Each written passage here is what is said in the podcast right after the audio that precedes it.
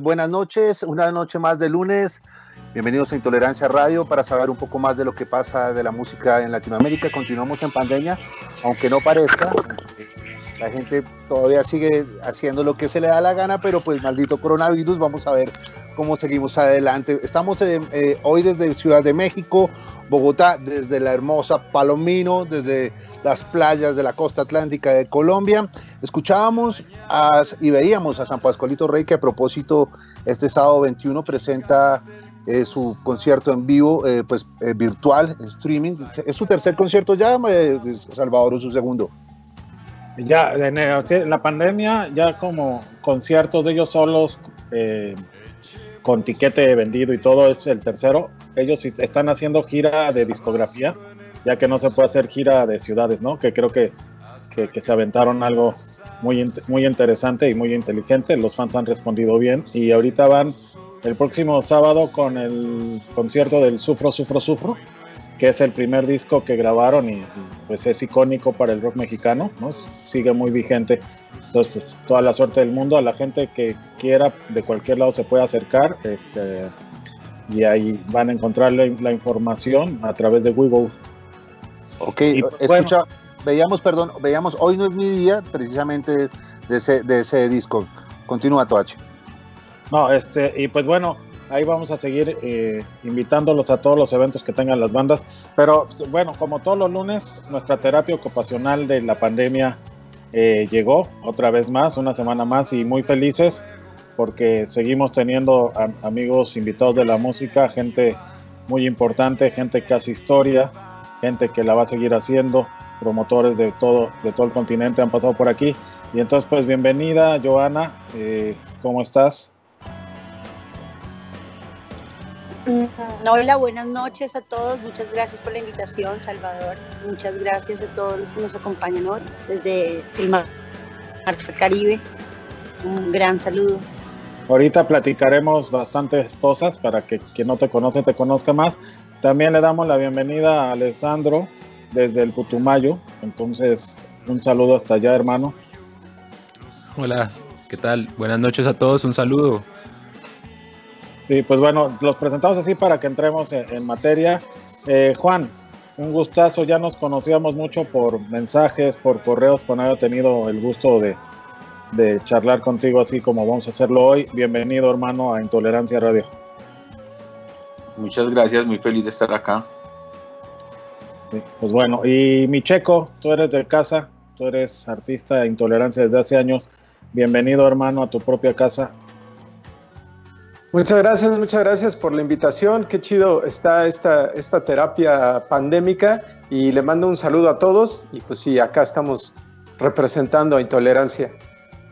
Sí, pues bueno, eh, yo, yo antes que, entrar en el tema, creo que, es pertinente cómo te fue ayer en la noche con la tormenta, ¿todo bien, Joana? ¿Cómo está ese clima, Joana? Ha estado torrencial.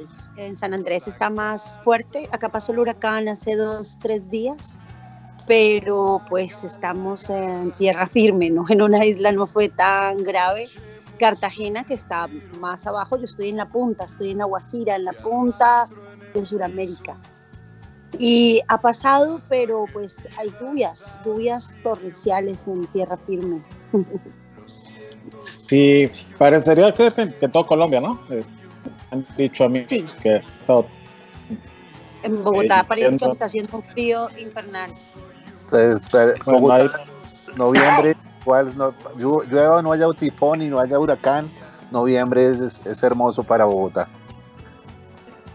Claro. Sí, oye, este, pues bueno, un poco eh, siempre empezamos así, presentándonos, que nos vayan platicando, pues cómo les ha ido cada vez con, con más meses de alejamiento de cuando empezó esto cada vez eh, incorporándonos más o no, dependiendo la ciudad, dependiendo eh, los eventos. Pero lo que sí sucede es que eh, la industria de la música se vio afectada, ¿no? Y hemos tenido que irnos adaptando todos de poco a poco y juntándonos. En el caso de, del Festival Jaguar, ¿cómo, cómo lo has vivido tú desde, desde el Caribe colombiano? Pues a mí me pasó algo que fue triple. Yo eh, cancelé enero, es el primer enero después de seis versiones, íbamos a hacer la séptima en enero. Y decidimos pasarlo a Santa Marta en abril y en abril tocó volverlo a cancelar por el COVID. Claro. Pero pues ya en este punto, después de ocho meses, digo, bueno, pues no hubo festival de teatro, no hubo eh, Rock al Parque, no, hubo altavoz, o sea, no hubo nada, porque no, que no haya tampoco Jaguar. Entonces es más entrar en una resignación, asumir lo que pasa. Claro, asumirlo. Y, y del lado de como del músico, Juan, ¿tú cómo, cómo has sentido todo esto que está pasando? Digo, y, y cómo lo han ido como, como sorteando desde... Bueno, pues alcanzamos a hacer un concierto muy pequeño en marzo, no habíamos terminado de organizar gira ni participación en festivales, todavía el año no había arrancado del todo y pues de pronto nos dimos cuenta que ya no íbamos a tocar más. Entonces nos lanzamos a hacer un primer concierto en streaming que resultó, resultó muy bien. Eso nos hemos lanzado videos, eh, estamos por lanzar un nuevo video también, pues que yo tengo dos grupos, ¿no? Uno es 1280 Almas, eh, que pues también estamos produciendo disco. Ahora poco participamos en una plataforma que se llama Transmisión, que es de la gente de Páramo, que son los mismos que hacen el Stereo Picnic, y que tuvieron la idea de hacer un, un venue virtual. Y creo que eso está en laboratorio, está empezando a consolidarse, y que son como nuevas ideas o nuevas maneras de, mantenernos vivos. Y pues hemos hecho otras cosas por ahí como con, con la, televisión y, la radio estatal sobre todo. Pero por lo demás nos, ha nos hemos tenido que estar también resguardados en nuestras casas porque la situación no es fácil, ¿no? Hemos tenido muchos familiares enfermos, mucha gente del medio también enfermos, y pues al principio parecía todo como una elucubración eh, mediática se convirtió en una realidad familiar. Y al, tener a personas tan allegadas, ¿no? enfermas y, también teniendo miedo de que nosotros pues también podemos enfermarnos, pues hemos dejado de trabajar como con tanto afán como lo hacíamos cuando no había pandemia, ¿no? Cuando no había pandemia uno estaba buscando por lo menos hacer al año una gira de 25 fechas en mes y medio, que eso era como un ritmo, un ritmo que ahora uno dice, ¿cómo, cómo lo lográbamos? ¿Cómo lográbamos, cómo lográbamos eh, mantener ese ritmo sin, sin, sin estropearnos? Pero bueno, estamos, estamos bien. Sí, nos hicieron parar obligados y también reflexionar en muchas cosas. Estamos buscando lo, lo que es positivo de eso. Igual la gente y los fans han sido muy, muy, muy queridos con nosotros. Y la gente del medio y muchas personas saben que estamos ahí y, nos colaboran porque saben que nosotros vivimos esto y, pues que se nos complica mucho la vida. Claro, no, y es que, creo que a, todo, a todos nos va empezando. Eh, Alessandro, tú desde el Putumayo, ¿cómo lo ves? Usted, tú vas a tener, eh, por lo que me habías contado detrás, porque también soy medio mal educado y les pido que me, que me disculpen porque pienso que, que todos son compadres de todos. Eh, le tenía que también contar a la gente que no conoce a Joana que Joana vive en un lugar increíble, tiene un festival increíble, en un lugar increíble, todo increíble por allá y ahorita nos, nos contarás más de Palomino y de lo que sucede por allá año con año, porque seguro regresaremos, ¿no? Regresaremos y regresaremos muy fuertes, apoyándonos todos. Y, y, Juan, pues Juan es un ícono de, de, de, la música colombiana, una trayectoria increíble.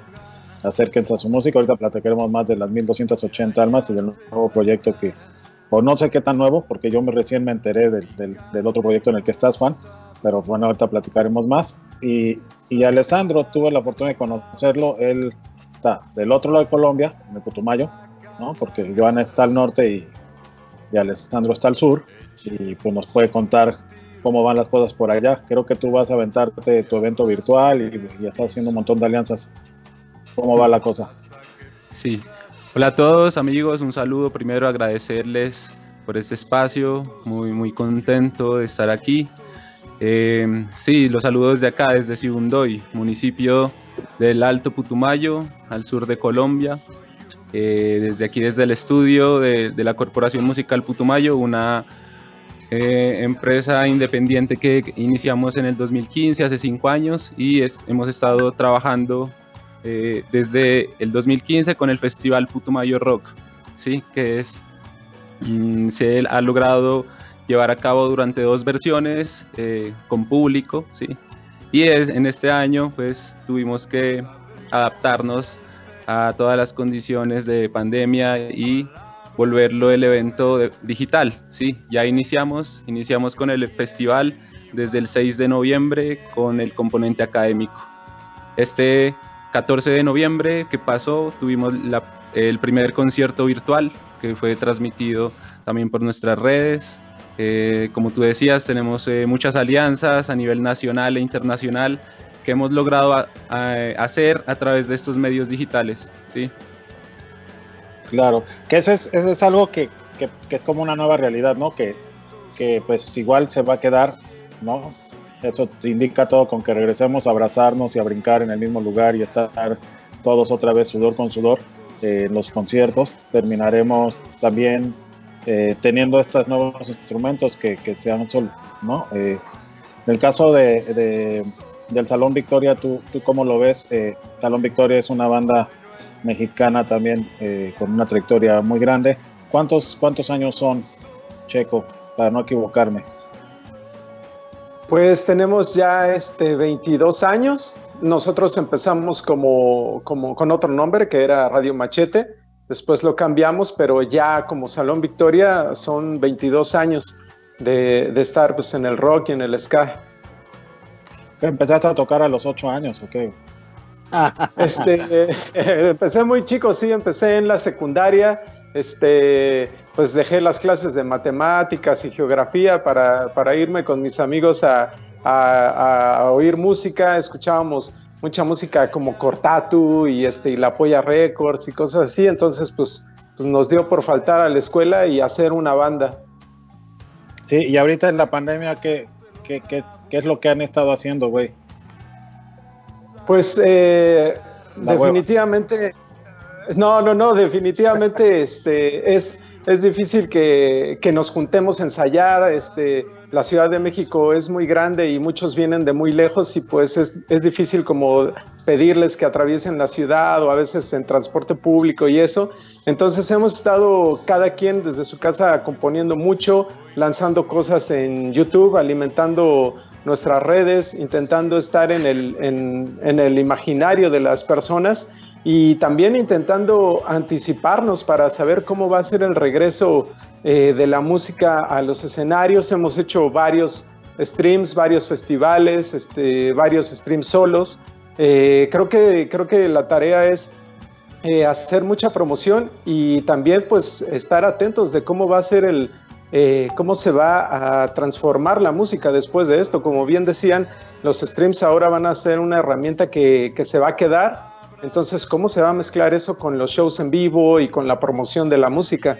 Creo que eh, hay que estar como muy atentos y escuchando a muchas personas como, como en esta reunión. Sí, yo te cuento, eh, los, los viejitos como Henry, como yo, algunos sábados nos quedaremos en casa viendo los conciertos, ¿o no, mi Henry? Sí, no, pues cuál viejito, yo es que quiero ir a los conciertos, mayor. Pero bueno, eh, mira, también pues, eh, eh, pues otra vez, gracias por estar aquí, por presentarse. uno de los objetivos que tenemos importantes también aquí en Intolerancia Radio siempre es la música, recomendar. Estamos llegando como a ese, a ese primer bloque en donde a uno de ustedes va a tener que pasar a, al examen ¿no? Este, mi Henry, ¿no? Pasamos a, a que nos recomienden. No, pues, pues, empecemos con, con Putumayo.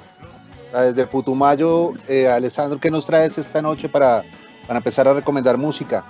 Pero pues primero que nos recomienda unas cuatro cosas de la región, ¿no? O unas tres cosas que nos recomiendes escuchar para la playlist. Claro. Eh, bueno, sí. Además, eh, me, me, olvidaba contarles que también tengo mi, mi banda, sí, tengo soy músico. Pequeño eh, tengo detalle. Mi, tengo mi proyecto eh, independiente también. Estamos ahí trabajando fuerte en la grabación de nuestro primer disco. Tenemos ya eh, un sencillo con videoclip. Entonces ese es el, lo que les vengo a recomendar también. Que escuchen un poquito, conozcan de acá de lo que se está haciendo en la región, en el Putumayo. Además también estamos eh, promocionando un CD compilado de Putumayo Rock 2015 eh, donde pueden encontrar también todos los artistas que han participado dentro de este festival del regional y lo pueden encontrar en todas las plataformas, ¿sí? en Spotify, en YouTube, en iTunes, como Corporación Musical Putumayo, ahí se podría encontrar toda la música respecto a esto. Pero mi recomendación para esta noche sería eh, nuestro primer sencillo de Insurgencia Roots, que se llama Víctimas. Ok, pero entonces cuando volvamos a Alessandro, piensa en tres, tres artistas locales, ojalá que queden cerca a Putumayo, si no son de Putumayo, para que Está nos recomienden a toda la gente de Latinoamérica. Por ahora, entonces, veamos Insurgencia Ruth, víctimas, esta noche aquí en Intolerancia Radio.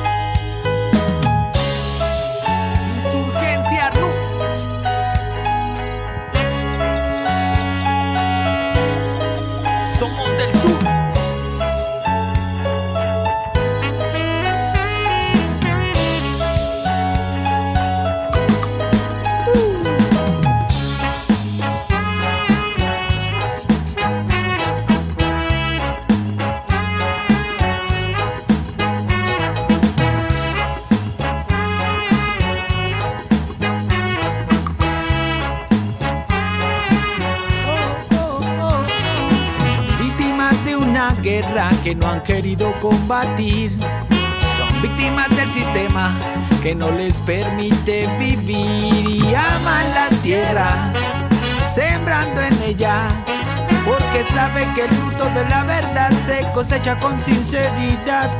Aman la tierra, luchan por ella, La semilla de la luz que sembrarás acabará con la oscuridad. Oh, oh.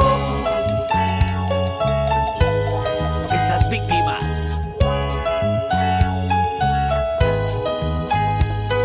Son ilusiones marcadas por una meta. Vivir en tranquilidad con pasiones enfrentadas en un campo de batalla.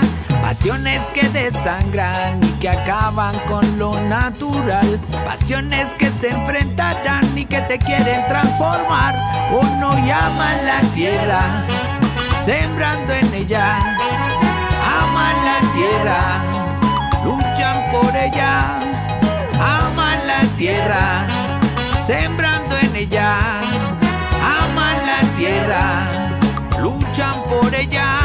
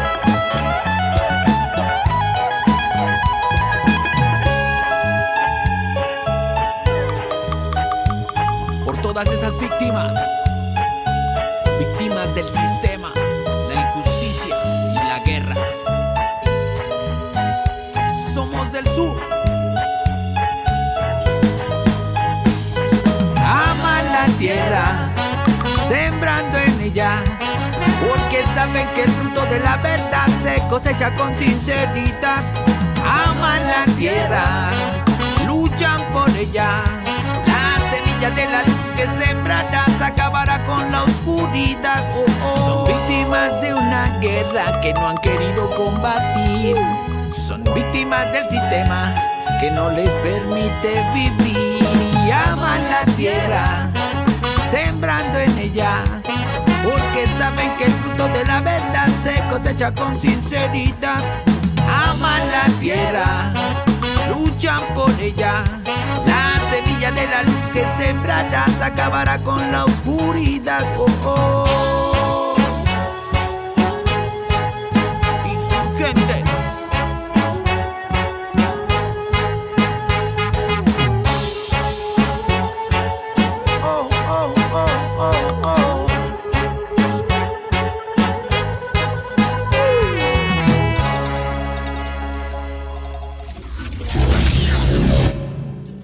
Ok, eh, estábamos, estábamos viendo a, nuestros amigos eh, desde Putumayo, eh, a propósito, eh, Insurgencia Ruth, víctimas. Oye, Alessandro, nos vas a dar nuestras tres recomendaciones, pero quiero que le cuentes un poco también a la gente de México y de Latinoamérica cómo es Putumayo, güey, porque también es, o sea, Palomino es hermoso, playas, pero Palomino está conectada casi al lado de, de la Sierra Nevada de Santa Marta, la selvita, pero Putumayo está en plena selva, Mailoro, ¿no? Sí. Bueno, eh, particularmente nuestra región tiene eh, región andina y amazónica, ¿sí? Entonces, yo me encuentro en la región andina, que es muy cerca a Nariño, ¿sí? Estamos muy cerca a Pasto, Nariño. Eh, entonces el clima aquí es templado, frío. Tenemos también la región amazónica, precisamente, que ya es el Bajo Putumayo, desde Mocoa, que es la capital, ¿sí? Desde Mocoa ya empiezan municipios, todo el, el terreno amazónico, hasta el último que es Puerto Leguízamo, que es eh, frontera con Perú y con Ecuador. Con Ecuador, claro.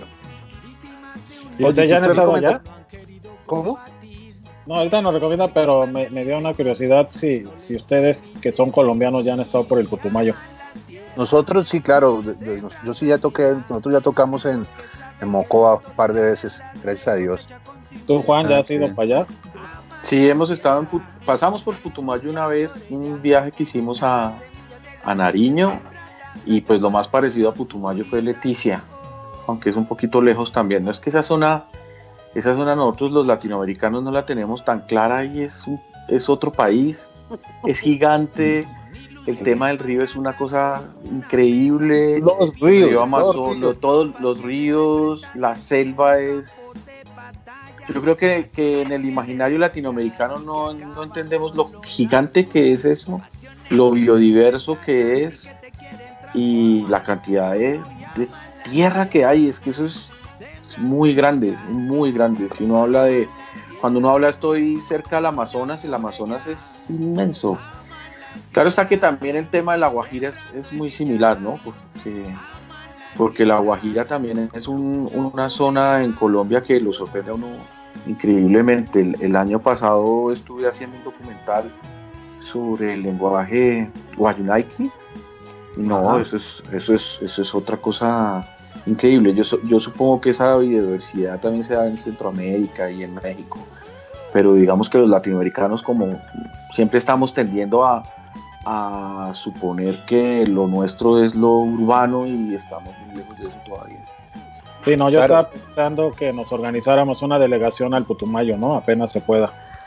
Yo, yo Uy, sí, veo, yo maravilloso. también.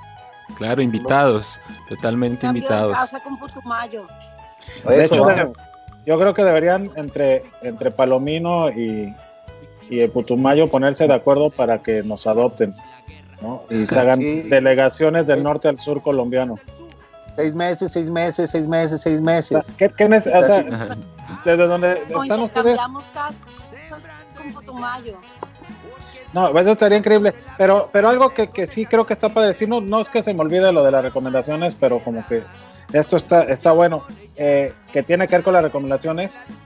Por ejemplo, en el Putumayo o en Palomino, ¿cuáles son como eh, la- las tendencias de música alternativa que, que ustedes creen que pueden tener una proyección importante? Sobre todo para los músicos que nos escuchan. Ustedes que están en esas, en- en- como en esos lugares donde no han llegado todos los artistas independientes, obviamente. ¿Qué, qué les podrían decir? ¿Qué creen que es la tendencia? ¿Qué creen que es el mejor? O sea, díganle a Checo si quiere ir, ¿qué tiene que hacer? Si quieren tocar en dónde, en la Guajira o si quieren tocar en el Jaguar. Porque En la- es- en la- no, o sea, no, o sea, más, que todo es cómo está la región, cómo la ves, cómo ves esa zona, Sí. esa zona del Caribe, cómo, cómo lo ves en, cua- en cuanto a la alternatividad de la música, de la escena, qué, qué está pasando. Bueno, con la llegada de tantas personas del interior que han venido a vivir a Palomino, pues se han abierto muchos espacios eh, de hostales y pocos bares y espacios en los que se comparte la música entre ya, porque mucho público palominero es extranjero. Entonces, eh, la tendencia es hacia la música electrónica, pero también buscan las músicas tradicionales. Las músicas tradicionales como la cumbia o eh, los ritmos afrocaribeños mezclados con las músicas electrónicas. Entonces eso permite que eh, se convierta como una música del mundo en la que cualquier persona si no habla español la pueda entender y pueda disfrutar. Entonces Ok. se vuelve una marca que hace que la- el, el extranjero y la persona que es de afuera quiera volver a Palomino porque tiene una experiencia única, una fiesta única. Ok.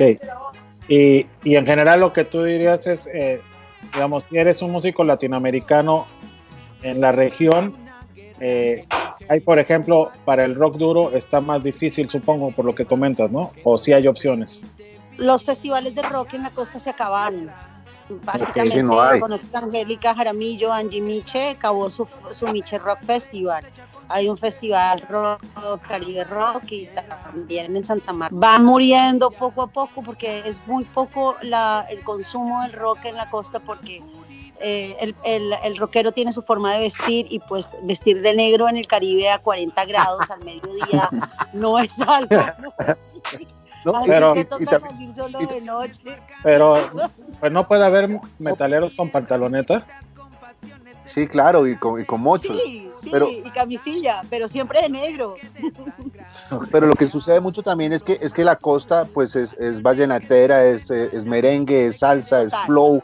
Entonces, eh, entonces a veces es muy difícil, eh, es bastante complicado intentar entrar, se entra de a poquitos, pero hay que reconocer que esa tierra es, tiene su propio organismo, su propia respiración. Y, y, y- y- fíjate que es algo que, que es muy interesante porque a veces los músicos dicen, quiero ir a Colombia y uno les pregunta, pero ¿cuál Colombia, no? Como cuando también de Colombia dicen, queremos ir a México y decimos a cuál México, porque pues, no, de repente, si eres una banda de metal, enfrentas un México diferente a que si eres una banda de ska.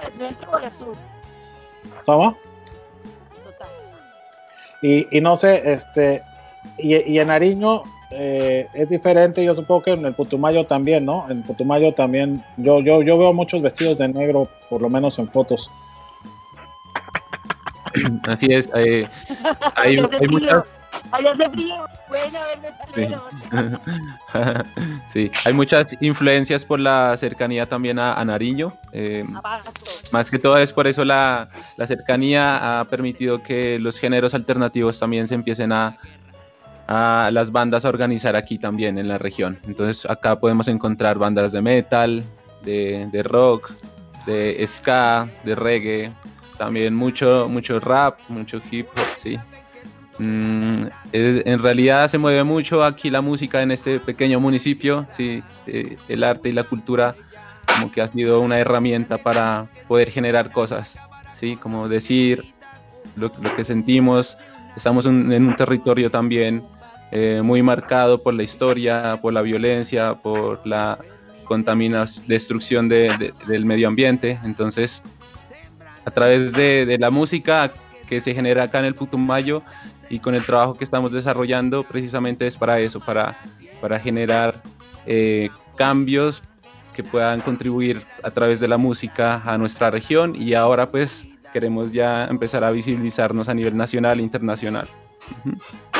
Ok, no, pues, pues ya con esto. Pero, ah, bueno, pero Ok, algo ok. particular, algo particular también es eh, la música andina, ¿sí? Entonces, mucha música andina aquí, de charango, zampoña, quena, bombo, ¿sí? ¿Y, y hay fusión? ¿Hay fusión? Ya, ¿Hay- ya hay fusiones. Uno de- una de mis recomendadas precisamente es una banda eh, local también que está haciendo esa fusión, música andina y rock. ¿Cómo ¿Cómo se se llama? Se llama La Tulpa Raibi. La Tulpa Raimi. Wow. Hay que ponerla, hay que buscarla. Sí, de, de hecho, eh, ahí sí puedes como en el chat ponernos la las cosas que recomiendes, porque les quiero contar que este programa pues se queda eh, en, en la red y, a través de la semana lo escucha, eh, lo ve mucha gente, eh, por evidentemente por Frecuencia Índigo, que son la casa productora del programa, por Cultura Colectiva Música, y a partir de mañana aparece como un podcast en Señal BL. Entonces, pues un montón de gente lo, lo va a escuchar y nuestras recomendaciones por ahí son importantes para las bandas, ¿no? Y, y- y de eso mismo, pues ya hablando con, con los músicos, eh, ¿cómo, ¿cómo ves tú cómo ese tema de los géneros, desde la experiencia que ya tienes, Juan, ¿no? De cómo las regiones se van formando de- con cierto tipo eh, de tendencia y cierto tipo de música. Ustedes como músicos, ¿cómo lo van manejando? Porque la música de ustedes es más transversal, ¿no? Yo siento Pues que sí, no. caben en todos lados. Pues sí, nosotros, nosotros nos abrimos mucho. Pues es que en los 90 hubo como un, un boom muy grande como de reconocernos como colombianos.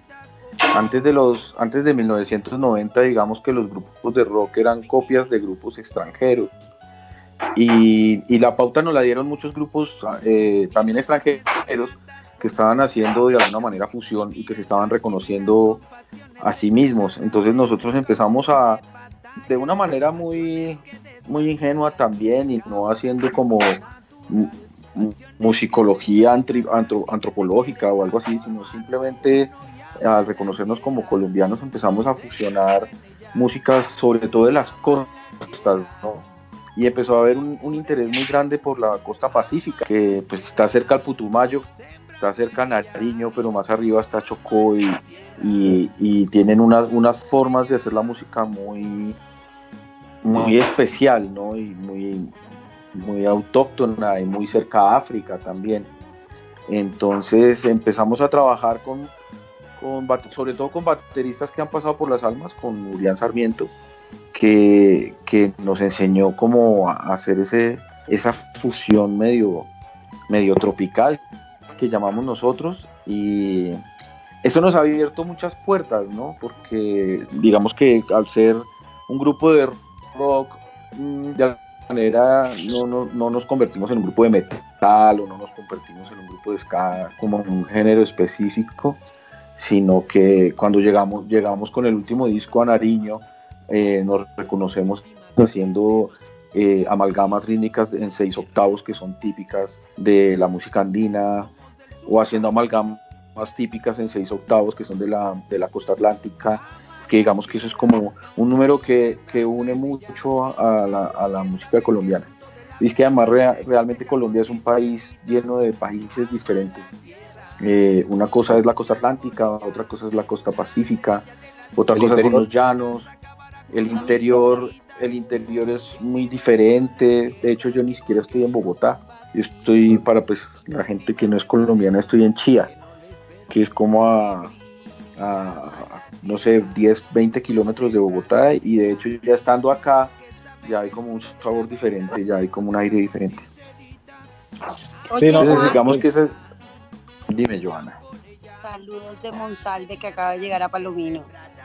Buenísimo. Saludos lo mismo. Este, por ahí me dicen, me dice Javo, que está en producción, que por ahí parece ser que cerca de algunos de ustedes están azotando a alguien o algo así. ¿O qué decías, mi Javo? No, pero no, pero yo, yo ya revisé y no.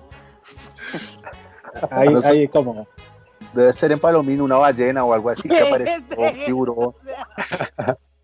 Sí, se escucha como que le estuvieran dando como palmadas a alguien, ¿no? Muy fuertes. Entonces, espero que, que, que, que no sea Henry. No, no, yo, yo, estoy limpio. Sergio, y, y, y, en México, ¿cómo es, tu, ¿cómo es la fusión? ¿Cómo ha sido la fusión? ¿Cómo ha sido, cómo ha sido por parte de ustedes también en México? Pues eh, bueno, yo me imagino que sucede algo muy similar en Colombia, pero la Ciudad de México es, es todo eso que cuentan, a mí me llama la atención que cuentan como, como de regiones diferentes de Colombia, pero la Ciudad de México en particular es todo eso en una licuadora y aquí este, se escucha de todo para todos lados. En una esquina puedes escuchar un lugar que están tocando punk y las siguientes son, son cumbias y entonces todo eso es como un bagaje que, que tenemos todos los músicos, no podemos negarlo, ¿no? Aunque te asumas eh, metalero, este, no sé, como muy como en una onda muy radical, ¿no? Eso lo, lo llevas en la sangre, ¿no? Eh, nosotros crecimos escuchando a la Sonora Dinamita o música tropical de acá de, de México, etcétera, pero es, no, Pero creo que... La Sonora Dinamita no es de México, güey. no, no, no, a lo que me refiero es que, sí, claro, no, a lo que me refiero es que, Claro. a lo, no, a lo que, a lo que me refiero es que escuchamos internacional. Música de Colombia, música de acá, por, por, eso decía música tropical también de acá. Este, entonces todo, todo eso no hay manera de negarlo y a la hora de, de plantear tu música eh, sale, ¿no? Entonces más vale ponerse flojito y dejarla fluir y este y creo que hay gente para todo de, de, pronto hay quien quien quiere sentir como que solamente escucha un tipo de música pero pero no no este hay música de todo aquí más en la música independiente pues puedes escuchar de todo cuando me toque sugerir mis mis recomendaciones pues se verá que el, que el abanico es amplio no de, de, de todo hay y creo que el, eh, la gente aquí perdón, la gente aquí en la ciudad lo asume mucho, ¿no? En los festivales pues hay, hay de todo.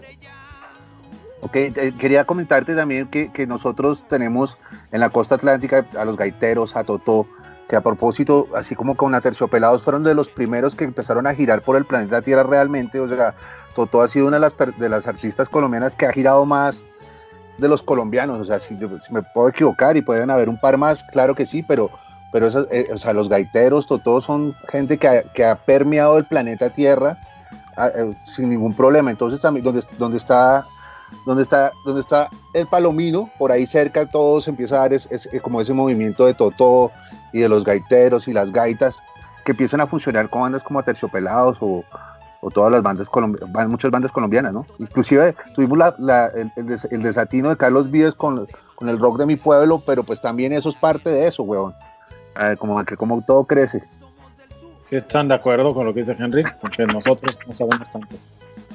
No, no, no, pues es, es muy personal, la, la es cumbia, personal. La cumbia, la cumbia nació el Banco Magdalena, que es aquí al lado, estamos en, en, La Guajira, sigue el Magdalena, la cumbia nació el Banco Magdalena en el Caribe y de ahí se regó por toda Latinoamérica. Hay cumbia en México, hay cumbia en Argentina, hay cumbia en Chile, hay cumbia En Perú, que es buenísima la psicodélica y la cumbia fue un virus que se regó, sin querer hablar de virus, pero permeó todo. Uno más. La cumbia es una pandemia. Colombia es Eso, pandemia. una buena Está pandemia. bien, está, está bueno, está bueno eso. Sí, ya, ya pueden ponerle el- un nombre a un disco. Eh, es- de aquí para allá. De tiene razón, sabe. Sí, pero eh, eh, a mí me parece que es, que es como- como muy interesante porque eh, en México por mucho tiempo yo creo que nosotros teníamos la idea que cierta música que escuchábamos era como de nuestras costas, ¿no? Y no teníamos muy claro que realmente la mayoría de esa música llegaba de, Colombia y, y nosotros la hicimos nuestra. Y yo creo que ha sido una relación musical recíproca entre México y Colombia compartiendo nuestras músicas y ahora nos venimos a encontrar después de una historia muy grande, eh, en puentes que han existido entre México y Colombia. Eh, lo menciono también porque ha habido muchos intentos, ¿no? Eh, yo recuerdo cuando Culebra estaba en su apogeo y que estaba sacando a las bandas icónicas del rock en tu idioma en México, empezaron a, a editar bandas eh, de Colombia en México y, y quisiera como saber la, la experiencia que tenían las 1280, porque yo recuerdo que hubo una serie de, de, de Culebra o de Polygram que sacó el disco de... Sí, sacaron... eh, justamente en esa época ya habían llegado los aterciopelados y como que hubo un intento y, vi los discos de 1280 almas, los discos de la pestilencia. eh, ¿Qué pasó con todo eso? Es una historia que creo que es muy importante porque los mexicanos tuvimos los discos en las tiendas, ¿no? Pero no sé si vinieron o no vinieron, como que no tenemos una, un registro muy claro de qué pasó con la presencia del grupo en México. Lo que en realidad sucedió fue que eh, aquí en Colombia empezó a haber un boom de, de rock como, como propio, ¿no? Yo creo que por eso fue que Carlos Vives le puso al grupo rock de mi tierra, una cosa así, pues porque ya nos sentíamos como dueños de ese género que había sido como esquivo. Y en BMG fir- firmamos que era el grupo Bertelsmann, Bertelsmann que se llama, Claro. que dejó de existir, eh, que era una multinacional gigante, ¿no? Tan gran, más grande o tan grande como Sony o, o Universal, era la más gigante. Firmó, firmó tres grupos eh, que fueron 1280 almas, Aterciopelados y La Derecha. Y empezó a hacer eso parte del catálogo. Lo que pasa es que en Colombia no había una. No, no existía como una experiencia sobre cómo mercadear ese tipo de música, porque nosotros nos comportábamos como grupos underground, como grupos completamente independientes a pesar de tener eh, un contrato con una multinacional, nos comportábamos como, como independientes, porque aquí no se sabía hacer nada. Entonces ellos adoptaron la experiencia de Culebra y la, la idea era compartir la música con el sello Culebra, que, que era un sello filial a BMG en México. Y había sacado grupos muy importantes en México, ¿no? Como, Claro. pues, digamos que el- la Lupita estaba, eh, Sí, no. que además pa- para nosotros fue muy importante conocerlos y conocer muchos grupos en ese momento en México porque estaban como, como encontrando una voz, una voz muy, muy mexicana, ¿no? Que uno en ese momento, hasta ese momento fue que uno empezó a oír música, a oír una música, no hablemos de rock, sino una música juvenil o una música urbana, una música hecha por la gente que sonaba muy mexicana, ¿no? Que de hecho eh, no se, no se, no se amilanaban en evitar cantar con el acento mexicano, con palabras mexicanas. Entonces lo que sucedió fue que Culebra hizo como BMG unió a México con, con Colombia a través del sello Culebra, que Culebra, que Culebra en México sí tenía como una buena tradición, y editó algunos discos del catálogo de BMG en México. Lo que sí supe yo fue que el disco La 22, que digamos es el disco más importante que hemos tenido por, su resonancia, no tanto musicalmente, pero sí por su resonancia, fue editado en México y tu- tuvimos sus reportes de ventas en México y fue editado en Argentina. En los 90 eso era un complique, era absolutamente difícil eh, llegar uno a esos niveles, ¿no? Pero eso fue lo que sucedió entre, entre con la relación Colombia-México eh, a través del, del sello Culebra. Eh, México siempre ha sido muy importante para Colombia y muy influyente desde, desde siempre, ¿no? Eh, la, la música, no sé cómo la llamarán ustedes. No, la música rancheras, eh, Javier Solís, eh, las películas. Vicente Fernández. Las películas mexicanas, las películas Vicente Fernández y Cantinflas son el- la, la- la punta del iceberg. Realmente hay, hay una tradición de influencia mexicana muy grande en Colombia y en algún momento queríamos ser mexicanos eh, como, como colombianos. No sé si ahora nosotros los estemos influenciando, pero, pero México sí ha sido muy importante para la- el desarrollo de la, de la industria del entretenimiento en Colombia. Sí, algunas cosas que mencionan, yo creo que, que algo que está muy interesante, que, que no es necesariamente música, es el tema de cómo pues, los medios mexicanos gigantescos influyeron culturalmente en los medios de, del sud, de Sudamérica y a veces los mexicanos tenemos otro contexto, ¿no? De, como, como ciertos personajes, o, o cómo ves tú, este, eh, Checo, como que a veces eh, escuchamos toda la relación que ha habido con, con Sudamérica y en la música. ¿Tú, ¿Tú qué opinas como músico respecto al, mercado colombiano? ¿no? ¿Qué, qué, qué crees que puede ser una influencia fuerte de Colombia hacia México? Pues bueno, nosotros hemos tenido la- el gran gusto de visitar Colombia. Estuvimos en Bogotá y en Cali. Y bueno, yo personalmente sentí que, las bandas que estaba viendo, creo que fue como un abanico interesante porque fue en festivales, entonces pude ver muchos grupos que sí asumían mucho más su, pues, su país, su música, su nacionalidad, aunque estuvieran haciendo rock, eh, todo, todo estaba sumamente permeado por su cultura, ¿no? Yo me, yo me traje, este, me, me volví fan de, de varios grupos, este, por ejemplo, aunque sea música electrónica y tal, suena mucho a Colombia, yo así lo sentí, ¿no? No sé particularmente a qué región, pero por ejemplo, incluso vi, fui a verlos al Vive Latino, a Sistema Solar, y aunque es una, una banda de música electrónica, pues, pues, totalmente el set, digamos, es electrónico, tienen un set ahí de percusión que no sé de, de qué región sea, pero suena a Colombia, ¿no? Y este, igual Chokip Town y, y lo que hablan, entonces a mí me, me pareció como, como que eso era muy importante. Eh, yo lo asumía quizá por la, por la lejanía con Estados Unidos, porque aquí pues sí, eh, digamos, la cercanía geográfica sí nos da como una influencia muy, muy, muy fuerte, o sea, todo el tiempo está así encima de ti la música de, de, de Estados Unidos, ¿no?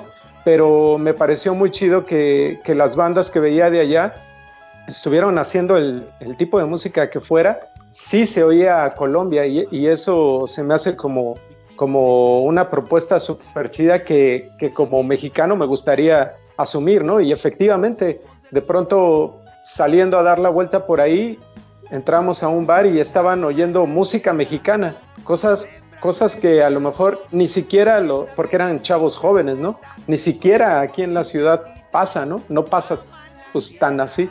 Claro, todos lo escuchamos, pero pero ahí era todo un set de música mexicana, entonces este, no sabemos efectivamente hasta, hasta dónde, eh, digamos, la cultura mexicana ha tenido que ver con, con, Colombia, con la música que se hace, pero yo sí me traje como esa, esa gran lección de que tu música debe de sonar a, a donde tú eres, ¿no?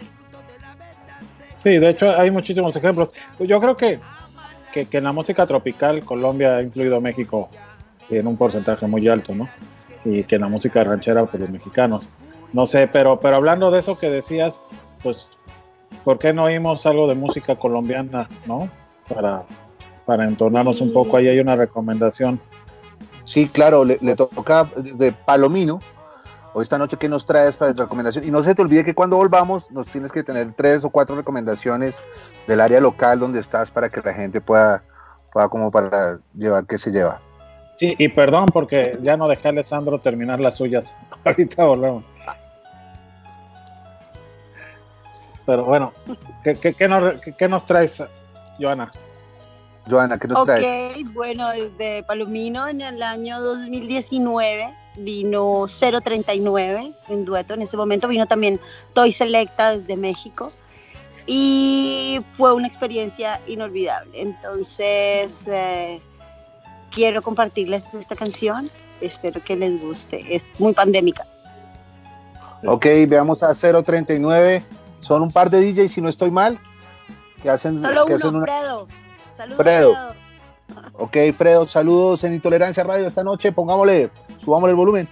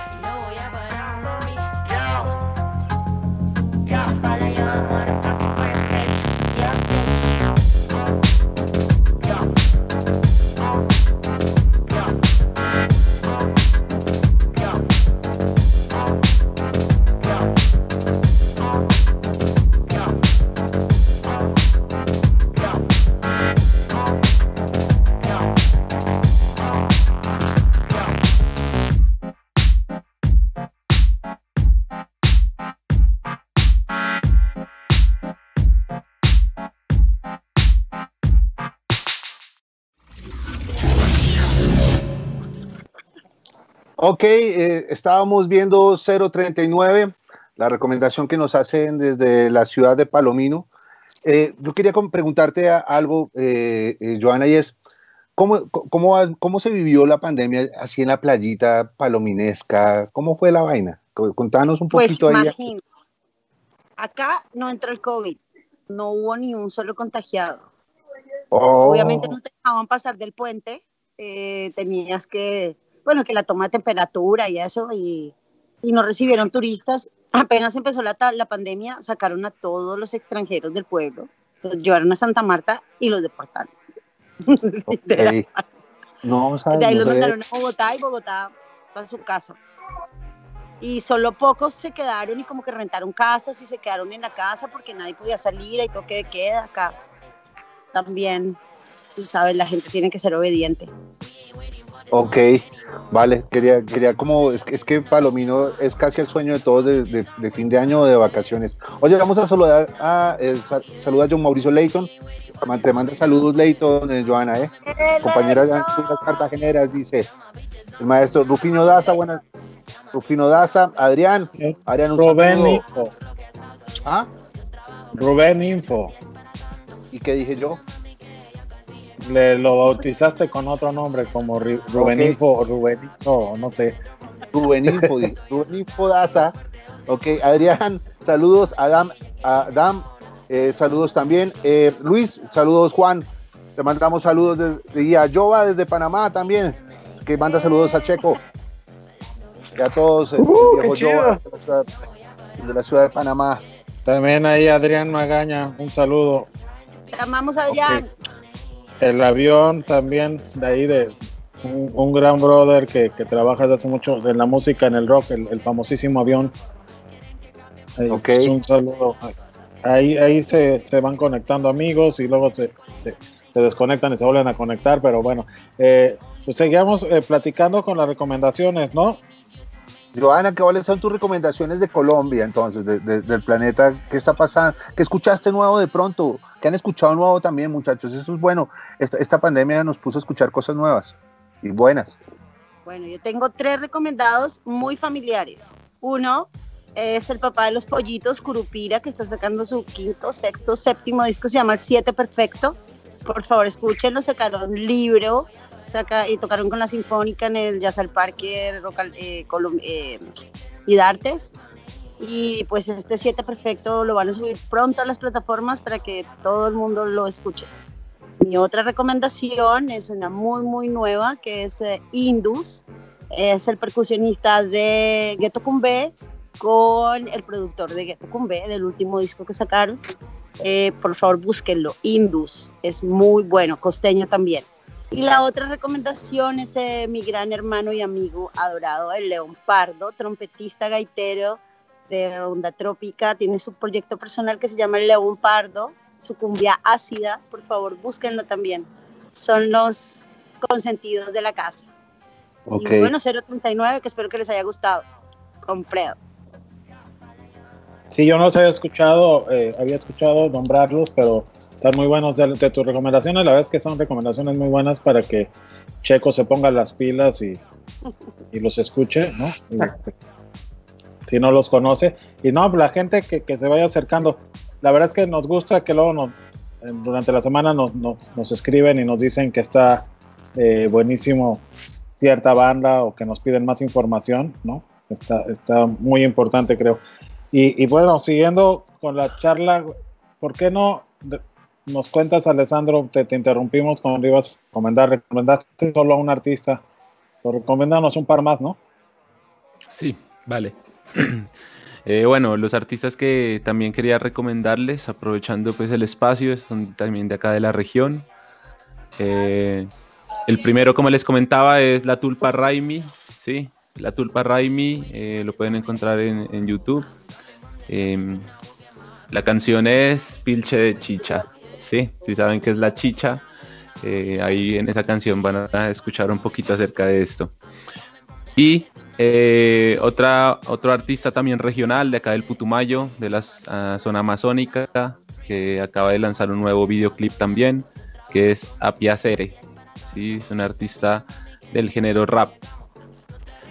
Y por último también una banda emergente de aquí de la región, del municipio, de rock, ¿sí? Es La Resaca. También la pueden encontrar ahí en YouTube. Eh, tienen eh, algún videos también subidos. Y esas son mis tres bandas locales recomendadas. Pues apúntenlas por ahí, ¿no? Para que yo, yo ya ahorita las estaba como apuntando para, para, para escuchármelas y, y, y cuéntanos, viene, viene el Putumayo Rock, sí, en los próximos días, ¿no?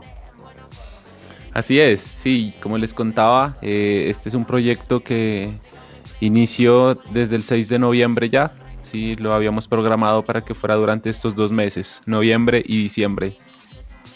Entonces ya iniciamos eh, con el primer concierto virtual, donde participaron bandas regionales, como también bandas nacionales del territorio colombiano y además internacionales. Estuvimos en el primer eh, concierto unos artistas de Ecuador y otros de México.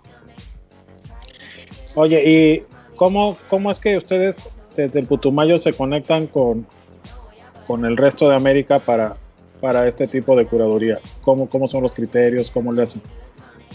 Ya.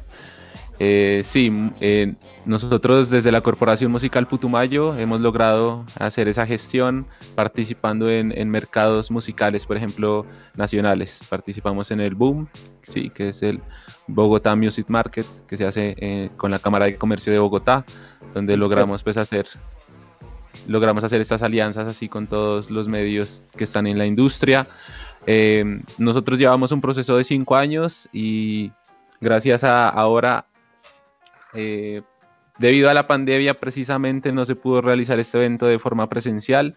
Nos reunimos en digital, con videollamadas y gracias a eso pudimos reunirnos con gente también de a nivel internacional.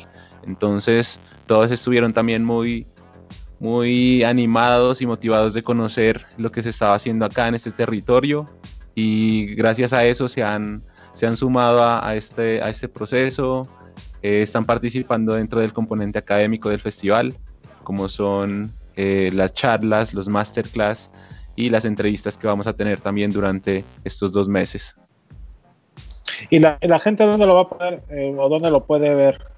Sí, vamos a, estamos transmitiendo todas nuestros, nuestras actividades, tanto el componente académico como el festival, en, la, en las páginas de Facebook de la Corporación Musical Putumayo, también en la página en Facebook de Putumayo Rock Festival y a través de YouTube también de, en el canal de la Corporación Musical Putumayo. Por los tres medios estamos transmitiendo todas nuestras actividades del festival, la programación. Bueno, aquí creo que empezó eh, un perro a protestar. En algún lado creo que a Henry lo estaban azotando y aquí están ladrando. Este, querido, querido Juan, eh, yo escuchando todo esto, siempre a, los músicos les, quiero preguntar, eh, cuando, cuando ya tienes mucha trayectoria, a los músicos nuevos ahorita en estas condiciones, ¿qué les recomendarías como para pasar esta crisis que hay mundial?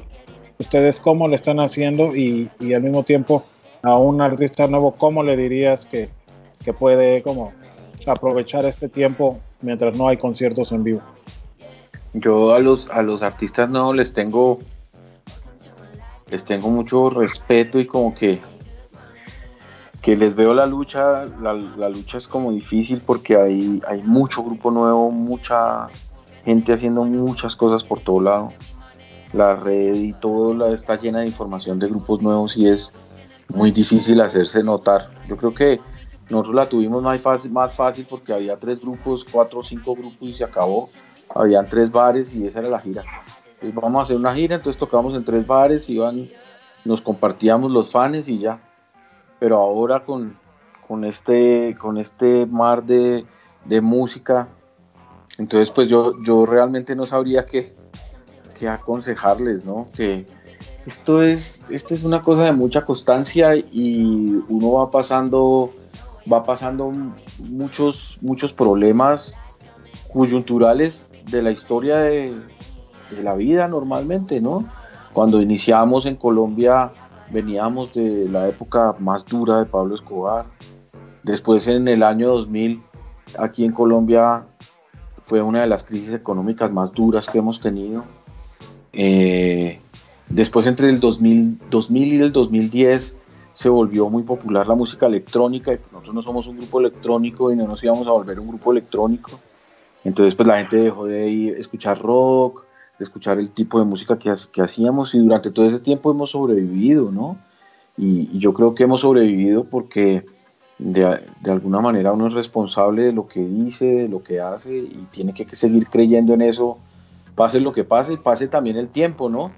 porque para la gente joven a veces dice, bueno, pero este señor tiene 50 años y está haciendo un grupo de punk. Pues sí, ¿qué? Esa es la música que sé hacer, la música que me gusta y lo voy a seguir haciendo y punto. un día en un concierto de Polichinela de los Olvidados se me, se me acercó un pelado que estuvo moviendo la cabeza todo toda la hora del concierto y se me acercó y me dijo, pero señor, ¿usted cómo puede hacer esa música si usted podría ser mi abuelo? eso, le, eso le aconsejo a, los jóvenes. Algún día todos vamos a ser como un abuelo. Que sí, pues, sí, un poco de sí, pero dices, eh, finalmente siempre hay una enseñanza, ¿no? Para, para, para, todos los músicos a través del trabajo de, todos los músicos. Yo creo que es algo que también ahora, por, por la inmediatez, eh, está bien difícil como que las bandas aguanten, ¿no? O que las bandas generen una discografía. En ese sentido, ¿ustedes cómo, cómo están en, en ese rollo? ¿Cuándo viene nuevo material? ¿Cuándo fue el último material? Bueno, hicimos un disco hablando de la colombianeidad. Hicimos un disco en el País Vasco.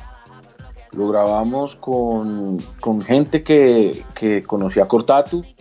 Estuvimos con, con Fermín Muguruza de visita por allá. Para eso nos fue maravilloso porque también es una influencia muy grande.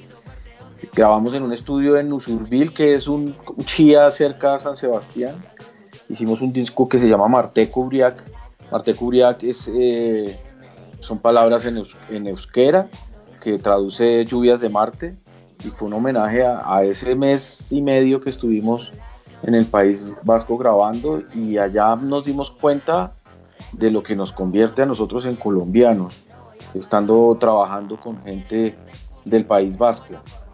Eh, digamos, nomás la manera de tocar el redoblante, la manera de construir los bajos, ya nos convierte en, en colombianos y pensar mucho en las fusiones sin pensar que eh, vamos a hacer esta fusión, sino que es como una cosa que lo, que lo tiene uno adentro por donde creció, simplemente, por donde fue a conocer el mar, simplemente. Eh, este disco ha sido, pues ya salió hace dos años, eh, más o menos para esta época lo estábamos lanzando. Y pues estábamos haciendo todo el trabajo ya final de, de, promoción del disco, que fue muy bien recibido aquí en Colombia. Eh, hemos, tuvimos unas ventas muy importantes, unos, números importantes, a pesar de ser un grupo, pues que cuando uno es un grupo consolidado es muy difícil eh, consolidar cosas nuevas porque hay una resistencia del público a las cosas que uno está proponiendo nuevas y este disco eh, de una manera muy bonita fue bien recibido, hay canciones que nos piden masivamente ya en concierto como los clásicos de, de 1280 almas y, eso pues ha sido muy importante. Ahora en la pandemia ya íbamos a empezar a, a, componer porque es que particularmente la música de 1280 almas se hace en composición colectiva en el lugar. Digamos, no hay una gran cabeza que propone líneas melódicas o las líneas y, un gran compositor, sino que siempre hemos hecho el ejercicio de componer como en, como en, taller, ¿no? Como en el, sí, como en el ensayo, pero cada quien está haciendo que es como una especie de diálogo ahí, una cosa bastante especial. Ya nos íbamos a empezar a reunir, pero el tema de la pandemia no deja porque pues es muy difícil moverse en la ciudad, los tiempos nos quedan muy difíciles, tenemos que cuidarnos mucho, entonces pues eso, eso ha bajado un poquito la velocidad, pero también ha sido bueno. la pandemia no trae, ahorita, ahorita estábamos hablando con Giovanna en el, en el corte cuando veíamos el video que, que, digamos, hay una playa en Santa Marta que se llama El Rodadero, que era, se volvió la cochinada, la, la, cosa popular horrible, y ahora estuve en El Rodadero y está limpio, por ejemplo. Y la gente respeta la playa y la playa está... Más o menos eso pasa con la música, ¿no? Nosotros veníamos de un ritmo muy grande y muy duro de conciertos, de estar buscando cosas, de estar haciendo cosas todo el tiempo y esta frenada como que nos ha hecho, nos, es, bueno también para reflexionar, eh, para tomarnos nuestro tiempo y para, para, pues para hacer las cosas mejor, yo creo. No tenemos, digamos que ha sido importante porque ya no tenemos tanto afán. Y, y, probablemente empecemos a trabajar un disco nuevo, pero lo, lo importante ahora es saber que estamos juntos y que estamos bien, que lo que estamos haciendo lo estamos haciendo con mucho respeto el uno por el otro. Antes, te- antes de la pandemia teníamos muchas presiones al interior del grupo y eh, teníamos que estar produciendo y produciendo y produciendo y ah, esto, esto como que alivia y además que eh, han sido 27 años en ese tren de, de trabajo, ¿no? Mm, La constancia y el trabajo anual, hay que estar haciendo un disco nuevo, hay que buscar cómo sacar el disco nuevo, ahora nos convertimos en independientes y eso se vuelve en, en- en un diario muy, muy, muy agitado. Entonces ahora creo que por el tema eh, de la pandemia nos vimos obligados a descansar. Y Sergio, Perdón, ah, ¿qué tal? ¿Qué tal? Pues Sergio este. estaba- su- disculpa, es que estaba viendo aquí las redes. Pues nosotros teníamos un plan, eh, digamos, de, de mucho ímpetu en este año y sí fue un frenón así total. Eh, lanzamos un, un sencillo a principio del año, eh, acompañando la promoción rumbo al Vive Latino que, que estuvimos este año. Nos fue súper chido y de ahí vino así el cortón de, del Spring, ¿no? Eh, teníamos el plan de lanzar este, sencillos cada dos, tres meses, pero sí, justo como lo platica, es, es difícil juntarse en el estudio, este, pues tiene que haber mucha convivencia para generar o grabar una canción, entonces, pues de pronto eso pues es arriesgado o está todo el mundo con, con el miedo y eso, ¿no? Pero creo que estamos más bien, este, eh, haciendo todas esas ideas desde, desde casa cada quien para que en el momento en que sea un poco más factible, pues meterse al estudio. Pero sí, definitivamente a nosotros nos vino muy bien el, el formato de estar lanzando sencillos. Creo que baja un poco la carga de estrés de, de saca un disco este, de 12 canciones, promocionalas, bueno, de todo el proceso del disco, ¿no? Mézclala, etcétera. Entonces, este, pues sí, sí nos robaron un año, pero, pero intentaremos recuperarlo con mucha música. oye, y el consejo para los jóvenes, No, no te escuché bien. que estábamos, eh, Salvador preguntó por, el, por una recomendación para los artistas nuevos. ¿Qué, qué les dirías o qué pensarías? Bueno, yo, yo creo que en este tiempo de estar eh, pues guardados en casa, para los artistas nuevos, pues conviene mucho afianzar sonido, ideas, eh, concepto de la banda. Creo que es muy importante tener un concepto y este, entonces afianzar eso, ¿no? Como bien lo platicaban hace rato, eh, ahora la música es muy efímera, bandas que duran dos años o tres años. eh, yo creo que es porque no hay, no hay un rumbo y un concepto definido. Entonces, creo que eso le diría a, las bandas nuevas, pues que afiancen su sonido, su concepto, su idea, su, incluso su estética, ¿no? Es, es muy importante eso. Y este, pues sí, es tiempo quizá de, de tener un cuaderno en blanco y trazar un montón de ideas y irlas materializando conforme la, pues sí, esta situación de, de pandemia lo vaya permitiendo. Sí, ahorita dijiste algo muy interesante y se lo quiero preguntar a Joana, desprendido de, de una frase que dijiste. Dijiste, nos robaron un año. Y, me puse a pensar como, ¿quiénes? ¿Quiénes creen que, quiénes crees que nos hayan robado este año, Joana?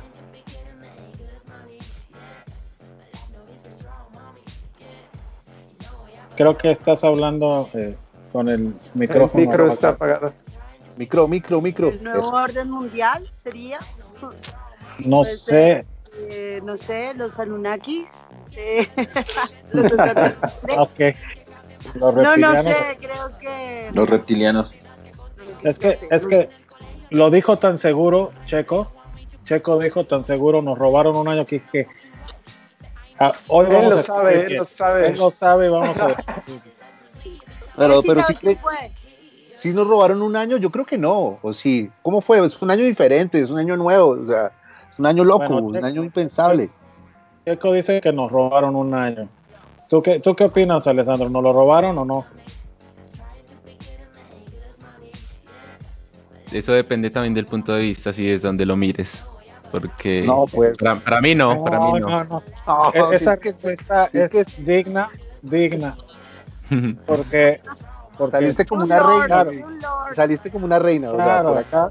claro, es- o sea, mientras, mientras Checo me puso a pensar en que había alguien robándonos un año, encontré la respuesta que me regresó la calma. Pero, este, No, pero, pero pero de alguna manera, ¿sí crees, Checo, como, como que quién nos lo robó? ¿Los chinos? ¿Nos lo robaron quiénes? Pues no, bueno, yo particularmente me siento en, en un nivel de que hay muchas cosas que obviamente no, no puedo saber. O sea, creo que, que personas no podemos saber lo que pasa a ciertos niveles. Es- creo que hay cosas que no, que no podemos saber, pero lo que sí sé y creo que es seguro es que, es que esto se puede volver cíclico, ¿no? Que en cinco años, por ejemplo, eh, regrese algo, no, no sé qué, que nos vuelva a, a poner a todos en casa sin, sin poderes. Sí, claro, claro, ¿no? O, o peor. Entonces, este, creo que hay que aprender mucho pues, de esta situación, tanto en la música, que es como en lo que estados, todos estamos y estamos platicando aquí, pero pues también a nivel de, convivencia, ¿no? Eh, veníamos, sí, justo a un ritmo así, a full, a todo, y también todos criticando a todo mundo, todos echándonos hate para todos lados, y cuando dicen, ¿sabe qué? Nadie puede convivir. Creo que ahí valoras el, eh, ese, ese capital humano, esa cosa humana que es la convivencia, ¿no? Sin convivencia, eh, al menos en nuestro caso, no hay música, no hay festivales, no hay trabajo, y, entonces como que valdría la pena pues reflexionar y regresando de esto, pues bajarle un poco a, esas a esa forma de convivir que a veces teníamos, ¿no? De demasiado, pues demasiado hate, demasiado criticar, demasiado yo sé todo, etcétera. Demasiado Sony. Creo que eso pasó en todo, en todo el mundo y con, más en nuestro gremio, hablando personalmente, eh, habían artistas, no voy a decir quiénes, pero que sí nombres, nombres, estaban- nombres, nombres, nombres, No, nombres. no, Si no. no puedes dar nombres, no lo No, digas. No hablemos. No me hagas abrir la boca.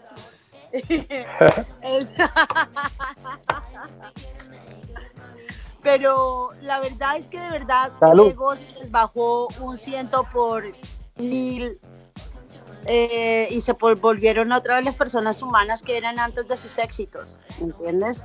Volvieron a buscar a los amigos, volvieron a, a poner los pies en la tierra y eso es importante para todos, hasta para nosotros, los que somos festivales también.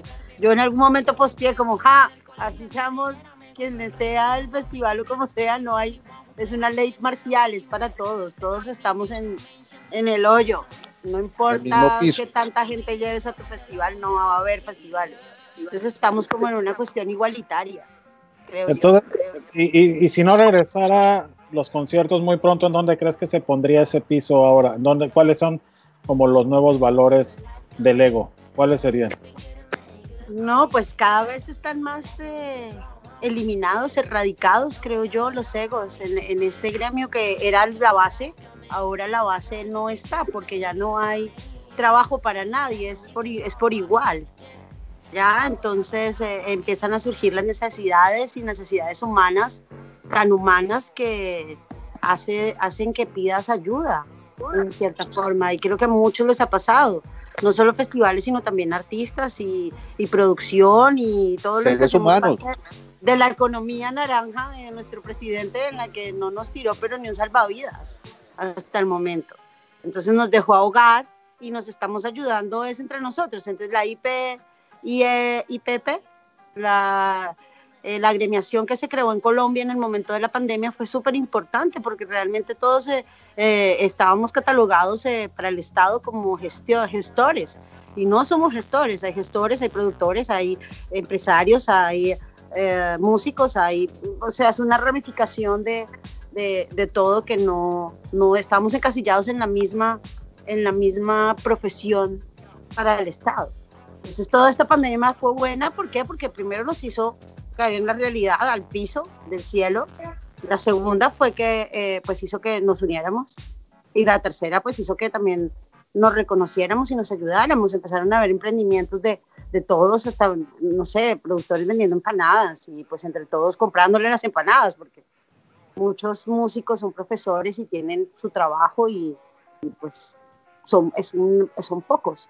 Pero sí creo que hubo un acto humanitario en esto de la pandemia, que hizo que este gremio en específico bajara un poco las alas, pusiera los pies en la tierra y se humanizara. Eh, Juan, ¿tú, tú como, como que sientes eso mismo o, o no lo percibes igual? O sea, ¿tú crees que el ego ya se está desapareciendo? No, nos, de- sabe que sí, sabe que sí. Sí. No, no voy a hablar de, voy a hablar así como en términos generales de la anécdota sin referirme a personas o festivales en específico, pero sí siempre existen como unas, como unas, es que no sé cómo llamarlas, como unas fricciones ahí todas inventadas con algunas personas o con algunos algunas empresas que hacen cosas con respecto a la música que uno hace o al grupo al que uno pertenece. No sé, seguramente uno terminó cayéndoles mal porque algún día uno no saludó, debía saludar, o porque un día era uno el que estaba estorbando en la fila, no sé. Y, y, y no habían unas dinámicas muy simpáticas, por, por utilizar una palabra. Y ahora ha habido como, como, un, como una gran bola de solidaridad en la que todos sabemos que estamos, hacemos parte como de, de, la misma cadena de trabajo, de la misma gente, que durante años y años hemos venido trabajando en lo mismo y, y pues ahora lo único que nos queda es, se nos olvidaron esas fricciones inexistentes, invisibles, porque en realidad eran completamente invisibles, y, y, unirnos a trabajar o cualquier cosa que usted necesite la presto, o si yo necesito usted, usted me la presta, y vamos para adelante a ver a dónde vamos a llegar. Realmente sí sucedió eso. Sí. ¿Y allá en el Putumayo sintieron que sucediera eso mismo o, o no? Porque yo tengo la impresión de que si esto se sigue más tiempo, no creen que entonces buscar nuevas formas de, de expresar ese ego. Así es. Yo, pero en lo personal, vino que este tiempo es una, una, oportunidad precisamente para reflexionar sobre cuál era ese objetivo pues, que teníamos trazado en nuestra vida. Si era llegar a ser grandes artistas y a ser reconocidos por el mundo, pero bueno, con esta realidad le cambia toda esa perspectiva porque ya no va a poder reunir a gente físicamente, entonces tiene que pensar en cómo se puede llegar también a, a ese público. Eh, y además, eh, claro, cada uno lo sentirá desde su propia experiencia, desde su contexto donde ha vivido, pero yo creo que es una oportunidad para, sobre todo, no mirar para afuera, sino hacia adentro, como pensar en eh, el planeta mismo te está dando la señal de que por ahí no es el camino del desarrollo, sino que al contrario, está llegando a la destrucción. Entonces, bueno, eso te replantea totalmente todo y eso es un proceso difícil de asimilar como persona, digamos. Okay. No, pues de hecho, creo que ahí Henry está totalmente de acuerdo con, bueno, todos, pero Henry es como tu, tu, tu hermano de, de, espíritu, ¿no? Viva el planeta, ya venimos al festival Viva el Planeta. Por... el planeta ahí, que ya vendrá pronto, pero bueno, ya es una noticia que después contaremos. Yo, yo si ustedes están de acuerdo, creo que que me acabo de dar cuenta que Checo tiene un espíritu de, de gran compositor, ¿no? Hay, hubo un gran compositor que se preguntó quién nos robó el mes de abril y él se pregunta quién nos robó un año. No, sé, no, no quiso preguntar solo por un mes. O sea, existe una canción, el, el, inicio de la canción, ¿quién nos robó este menos, año? bueno, ya entra como, como un clásico sin saberlo. Ya, ya tienes tarea y este, felicitamos por tu gran título. Y, y seguiremos gracias, gracias. Puede, puede usarlo.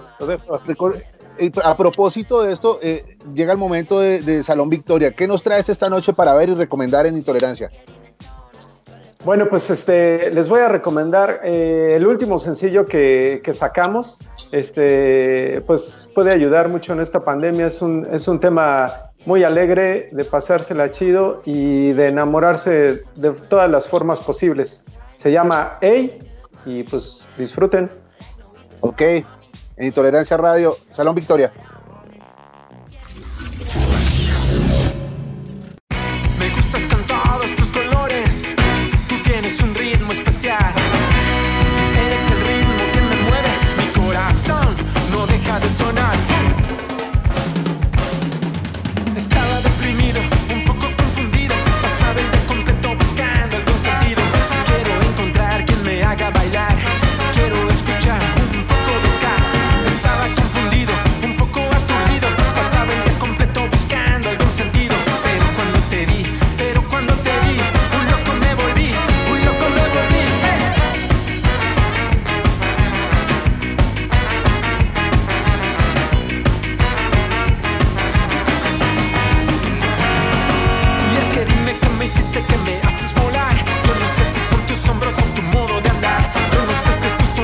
con cierta maldad.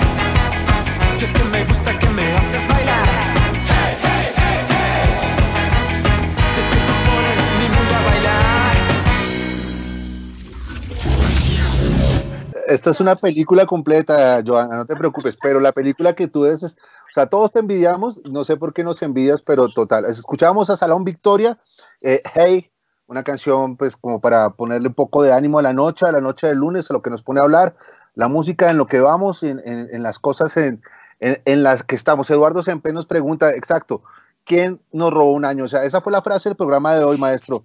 ¿Se la puedes saber?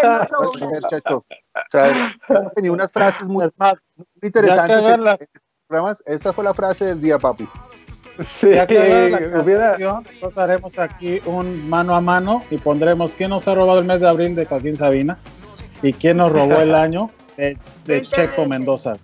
De Checo Y- y Mendoza, los sí. ponemos a votar- y los ponemos a votar, güey. ¿no? Pero bueno, este, pues, pues finalmente creo que eh, esto, esto es un pretexto como para saludarnos, ver cómo estamos y como para vernos y, dar- y que nos dé mucha felicidad que, que estamos saludables y con ganas aún en medio de, de que las cosas nos cambiaron en, en unos meses, ¿no?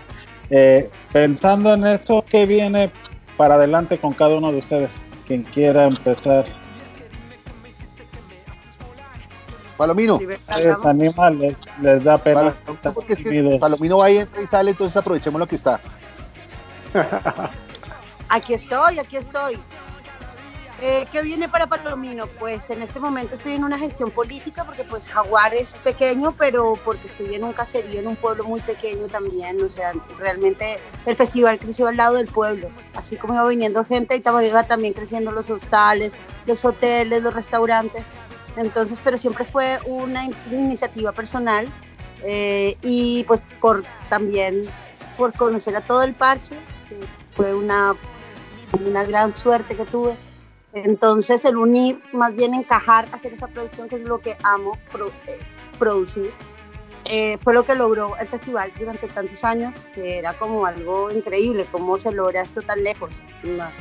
Eh, pero ahora estoy buscando una gestión política, poder hacer que el mismo departamento de La Guajira, que es uno de los que está más alejado del Estado, pues pueda mm, aportarle también al festival y que no sea solo de ingresos propios. Entonces, estoy en esa búsqueda, esperando... Por 20, decreto, 20, Joana, por decreto. Deja eso en un decreto decreto. listo y que sea, que no importa quién, quién sea el alcalde, el gobernador, decretos.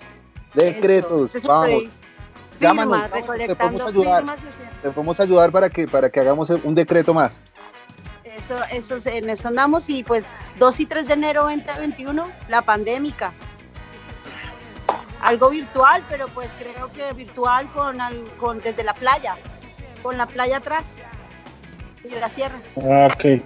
Ah, increíble. Oye, y yo, pero yo también esperaba que en tus planes de futuro dijeras, y, y ahora que regrese el Jaguar, el año que entra voy a tener a las 1280 y al Salón Victoria en mi festival, y te faltó. Lo hemos hablado. El Salón Victoria, Victoria va a empezar a Sí. ser fan. Y prometo llevar Colombia, tequila. Mira, te vas, a- te vas a sobornar con, con bebidas mexicanas para que le Sí. invites. Por favor, me compran con mezcal. Sí, ya, ya, ya está. Fácil. Sí, porque no han estado en tu festival ninguna de las dos bandas, ¿no? ¿O sí? No, hemos hablado con Juan varias veces y para otros festivales. Amo las almas, son de la familia. Fer y Beatriz y Juan Sebastián y Urián. Eso es vieja escuela. ¿Cierto, Juan? Sí, sí. Hemos tratado de ir, pero lo que pasa es que aunque no lo crean, moverse dentro de Colombia lo hace todo difícil. O sea, Colombia es un país sin carreteras, sin aviones, es- y además es muy grande, entonces llegar de Bogotá a Palomino siempre, ahí es donde empieza, empezamos a tener problemas. Entrar Claro. a la selva, literal. Sí. Pues habría que inventarse algo para, para las almas que vienen y para, para ti en particular como músico, ¿cómo, cómo te visualizas en 2021? Pues nosotros tenemos un proyecto y es que resulta que en- en- cuando, cuando hicimos los el contrato con la casa disquera en BMG, ellos hicieron lo que nosotros llamamos un contrato leonino, ¿no? Se quedaron con todo, eh, no se dieron nada, todo lo de las almas es de y un catálogo que para nosotros es muy valioso más que para ellos porque Sony fue que se quedó con el catálogo entonces nosotros estamos re- regrabando y reproduciendo todo ese Lucia está lanzando eh, un disco que se llama La Venganza. Ese es el plan que se paró porque digamos que hacer un lanzamiento ahora el disco está guardado, el disco quedó terminado, quedó guardado, falta mandar, mandar a hacer el acetar pa- para empezar a publicar, eh, apropiarnos de nuestra música. Ese era el plan que teníamos antes de grabar un disco nuevo, ¿no? De ponernos a, a componer un disco nuevo. Ese era el plan en el que estábamos. Con Polichinela y Los Olvidados y eh, compuse un EP que ya estamos, que, que con, con, con Polichinela sí podemos trabajar de manera virtual, cada quien hace su cosa en la casa, yo envío el material y ellos me lo devuelven y probablemente el año entrante estemos lanzando un EP que es dedicado a las mujeres, hice un, EP feminista, entonces probablemente que la- el año entrante lo sacaré. Igual nosotros seguimos trabajando, hay que seguir trabajando, eso es lo que más despacio.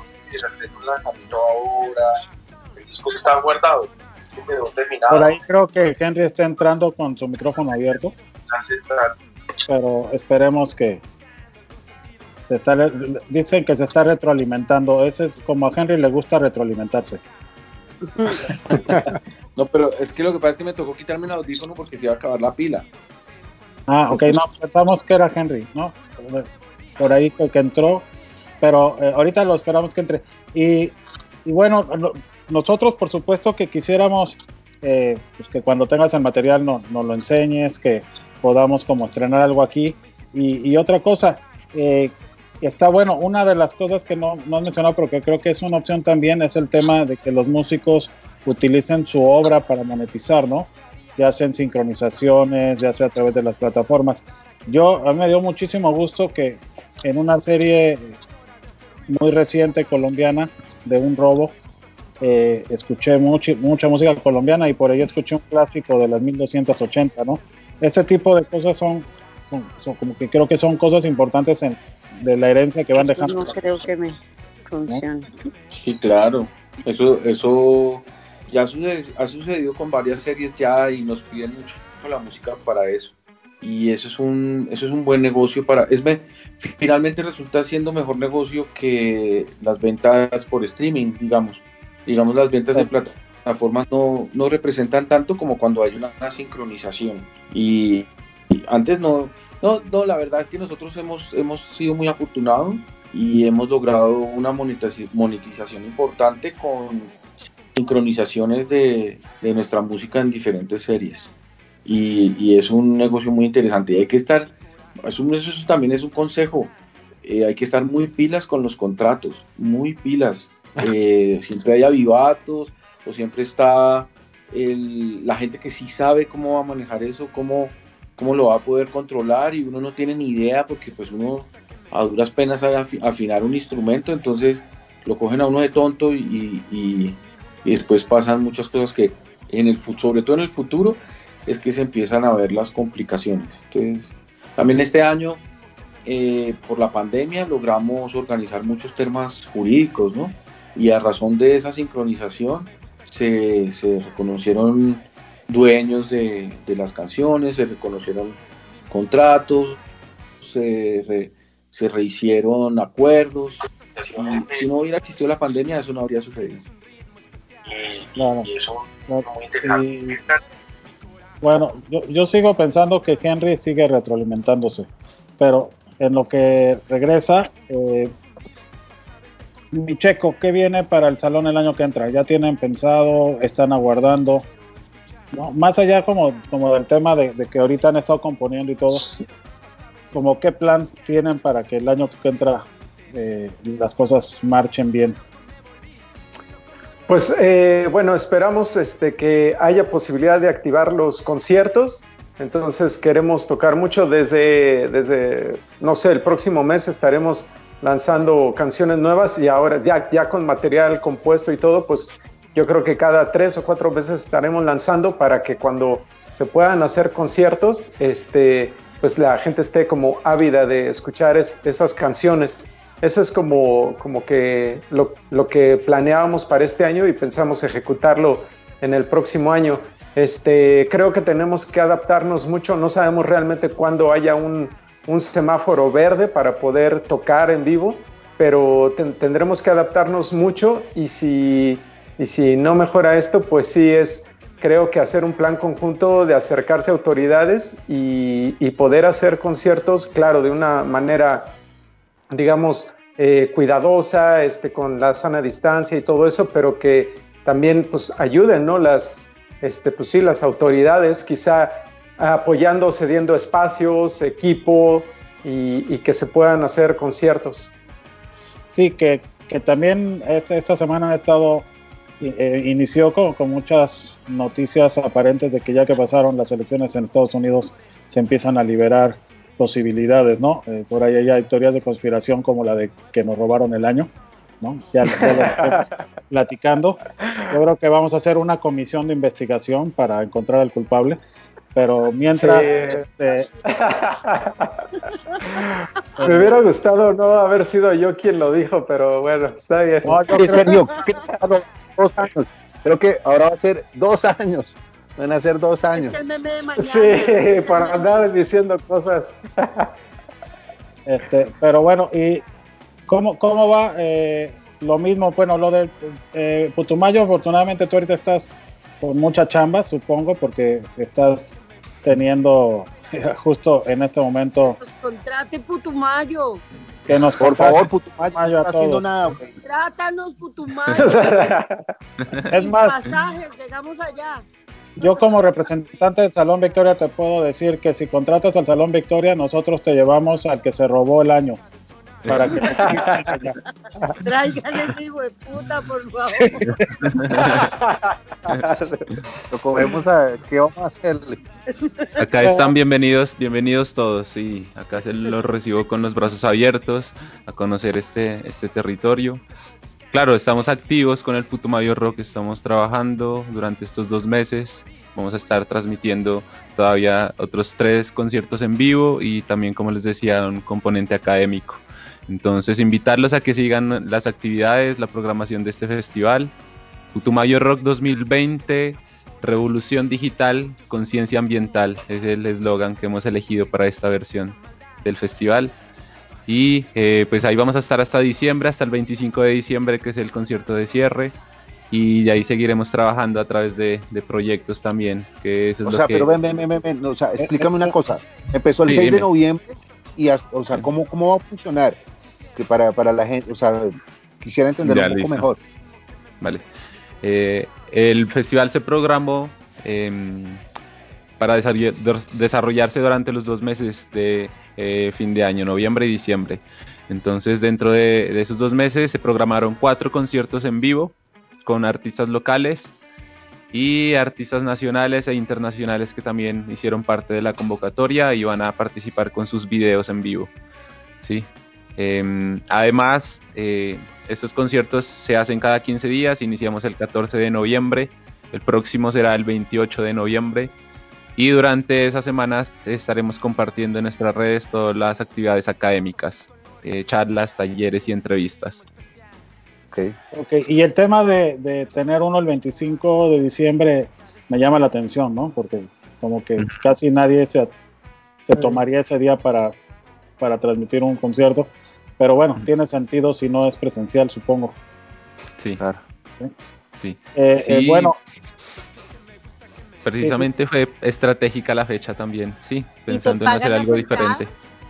Mm. Dime. ¿Te pagan las No. entradas? No, porque es virtual, o sea, el público Sí, va a ser pues- solamente, Ah, ok, no es con link, es en Facebook así abierto. es libre, sí, ajá. Ah, ok, súper. Pero, pero, pero, decreto. Ah, ok, decreto. ok. el decreto es Toma en importante. Decreto. El decreto es muy O sea, importante. El decreto funciona todos y los ayuda programas- para que Tenemos que Sí, trabajar por- en eso fuerte, porque acá En todos los fuerte decreto, tema, tema siempre complicado, tema complicado. Siempre Pero tratamos de sacar bueno, una conclusión y ya se va perfilando. Pero mira, o sea, es importante que también lo vean porque sí, eh, est- están uniendo y están pensando en lo mismo y se están y todo el mundo está comunicándose igual. O sea, he visto muchos muchos ejercicios en, en varias partes de Colombia en que están pensando en la misma forma, decretos. Y lo van a hacer y se va a quedar la cultura y ahí lo vamos a hacer, todo bien. Trabajarlo, pero toca con Pero- política. Sí, Oye, pero es- es- la cultura es política, o sea, señor. Sí, no, no, no, es que está muy interesante la, la charla, pero charla sin música, pues. de Por repente- favor, eh, o sea, dejamos, dejamos para Como lo para fiesta sin mezcal. Exacto. pero pues, es- no trajimos mezcal, pero trajimos 1280 almas. Maestro, ¿qué nos recomiendas Exacto. esta noche? Pues había, habíamos hablado por ahí que eh, viéramos un video de 1280 almas que se llama Herencia, que Sí, señor. lo, lo- lo lanzamos a principio de año y luego después me acordé que habíamos lanzado otro y vamos a lanzar otro. Este año vamos a lanzar tres videos, imagínense. Eso es un récord para nosotros que nos demorábamos cinco años haciendo un video. Este año, como ya tuvimos tiempo, entonces ya pudimos hacer tres. Hicimos otro de una canción que se llama Sol de Apocalipsis y ahorita a final de año vamos a lanzar una que se llama Chica Feral. El primero fue Herencia. Todos realizados por nosotros mismos. Todas, todos esos videos son hechos por, por gente, por nosotros mismos. Completamente Ok. realización de las 1280. Increíble. Ok, música, vamos a ver a 1280 almas, Intolerancia Radio. Ya llegamos con la parte final.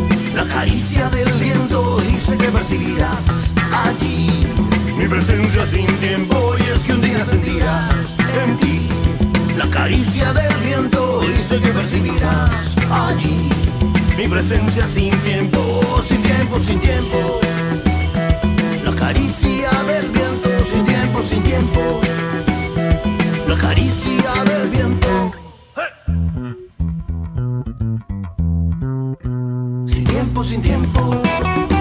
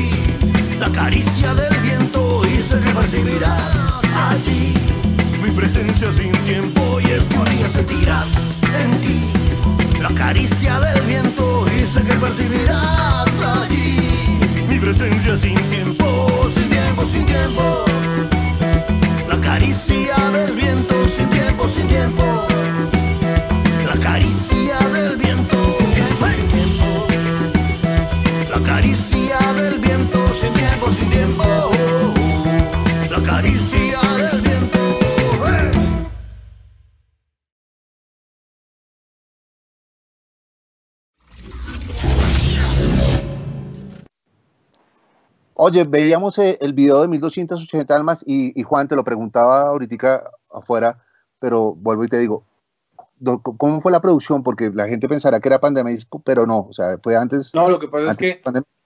lo que pasa es que nosotros tenemos la costumbre de hacer muchos proyectos y no acabarlos.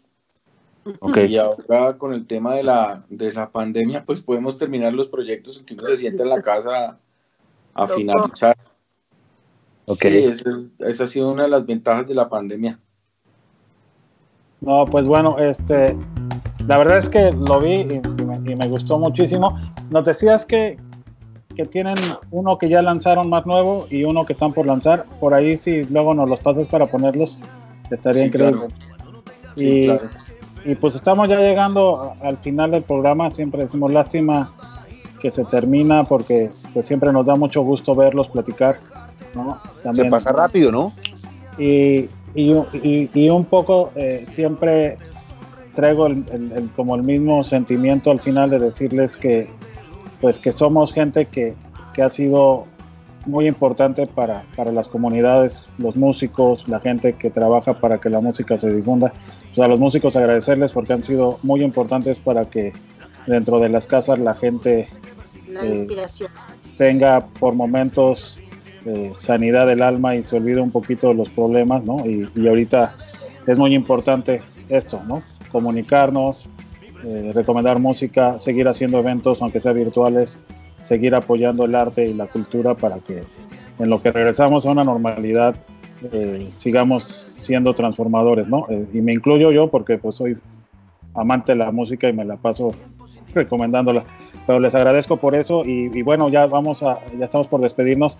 Me gustaría siempre en este bloque, siempre Henry y yo les dejamos el micrófono ya para que se despidan, si tienen algo que decir, se les olvidó algo, si hay un amigo al que tenían que saludar y no lo saludaron o lo que sea, es el momento antes de irnos. Y, y, pues como siempre, de verdad, pues agradecerles muchísimo este tiempo y, y esta generosidad que nos han dado. Eh, ¿Quién quiere empezar? Alejandro, Sal, Henry, Venga. muchachos, un gusto a los que no los conocía, tienen una casa en Palomino, en la Sierra Nevada, es de todos, vengan por favor a broncearse esas nachas, es importante. Espero que puedan ver pronto en lo que estamos trabajando en el Jaguar, que es un documental, Salvador ya lo vio. ¿Qué te pareció, Salvador? Increíble y no me Eh, dejó. Necesitamos de esas políticas públicas en La Guajira para no solo para la cultura, sino para la salud, para la educación, para la vida. Para la vida. Es importante, esa es la verdadera revolución, ver, ver en qué se están gastando nuestra plata, en qué se están gastando nuestros impuestos y poder dejar que los ricos sigan siendo ricos y los pobres pobres y nos llegar a una bendita equidad de una vez por todas y que esta pandemia sirva para esto. Me encanta Llámanos. este trabajo y los amo a todos. Gracias, gracias por la invitación. No, pues a ti. Eh, ¿Quién más? Sin pena, muchachos. No, yo yo, muy feliz. bueno, Sí. Usted, ver. usted, usted primero. ¿quién? Bueno, yo. Juan. Pues, igual, muchas gracias por. Juan, Juan. Bueno, bueno, bueno, qué pena, qué pena haber ahí hablado al tiempo. Muchas gracias, muy feliz de haber estado con ustedes, mucha admiración por todos. Eh, estos puentes son los que necesitamos y, y me encantó verlos. Pues bueno, estamos muy, muy pendientes, Juan, de, de más información de las bandas en las que estás, porfa, para poderles como seguir en, en la lucha, ¿cierto? Sí, Eh, y pues muchas gracias. Gracias por tu tiempo, hermano. Admiración. Muchas gracias. Ahora sí, mi checo. No, pues es, es un gusto estar aquí, conocerlos. Con- eh, pues, este, solamente tenía el placer de conocer a Sal, a todos los demás, súper chido, muy buena vibra. Espero que todos nos conservemos con salud y pues con energía para, para seguir echándole a la música este, y resolvamos esta encrucijada de, de cómo va a ser la música en los próximos años. Eh, visiten a Salón Victoria en su canal de YouTube que que se la pueden pasar muy bien. Hay mucha música, pero también hay muchas aventuras, como cuando hemos ido de viaje a muchos lugares, como la pasamos. Se está poniendo bueno ahorita ahí, es Salón Victoria TV. Y pues muchas gracias y esperamos como Salón Victoria muy pronto poder estar en Colombia, en todas esas regiones e ir a la playa. Uy, pues, Vamos. pues esperemos que sí, 2021 nos reciba con sol y sin, y sin epidemia, ¿no? Eh, Sí, y, así es. pues, bueno, y que nos vamos a encontrar todos. Alessandro, muchas gracias, mucha suerte con, con este más de mes y medio de, de- de actividades que tienen en el Putumayo. Este, y pues gracias también por tu tiempo, hermano. Estaremos muchísimo en contacto. muchas gracias nuevamente a, a- a ti y a todos por la invitación, por haber compartido con ustedes y con tener el placer de conocerlos. Eh, ya conocía a, a- a la 1280 almas y ya las he escuchado, claro. Eh, no tenía el placer de conocer a los demás, pero un gusto. Quisiera ir también a la costa, a la playa. y invitados. Cambio de casas, cambio de casas. Y, y invitados todos a conocer acá también nuestro territorio, en el Putumayo, al sur de Colombia. Sí, pues bueno, podemos iniciar los, los intercambios. Creo que de resumen de hoy es que tenemos una tarea todos, encontrar al ladrón del año. Por favor, que no. Por otro lado, es lograr que haya más decretos para festivales y que se queden ahí no a capricho de, de un político, sino por beneficio ya de la cultura de, de una ciudad, ¿no? Este, o de un país. Eh, Entonces, son, son dos grandes cosas, dos grandes sueños que nacen en medio de la pandemia. Este, esperemos que los dos se logren. Yo sí quiero ir a aventarle un tomate al que se robó el año, mi checo, sinceramente. Y, este, y también quiero ir a aplaudir que, que haya más decretos. Eh, bendiciones a todos. Mi Henry, gracias.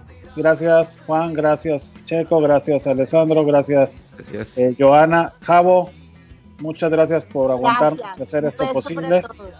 Gracias a Joselo, gracias a, a Juanjo, a toda la gente de Cilantro Media. Y por favor, eh, la gente comparta esto. eh, nos quedamos en Señal BL, eh, nos quedamos en Cultura Colectiva y Frecuencia Índigo. Muchas gracias a todos y nos vamos con música, mi Henry. Pues no, es tu recomendación de la noche. Es Club Manchego, es un músico mexicano. Esperemos que les guste y si les gusta nos escriben por ahí. Es una recomendación de intolerancia. Ok, feliz, feliz semana, suerte. Tchau.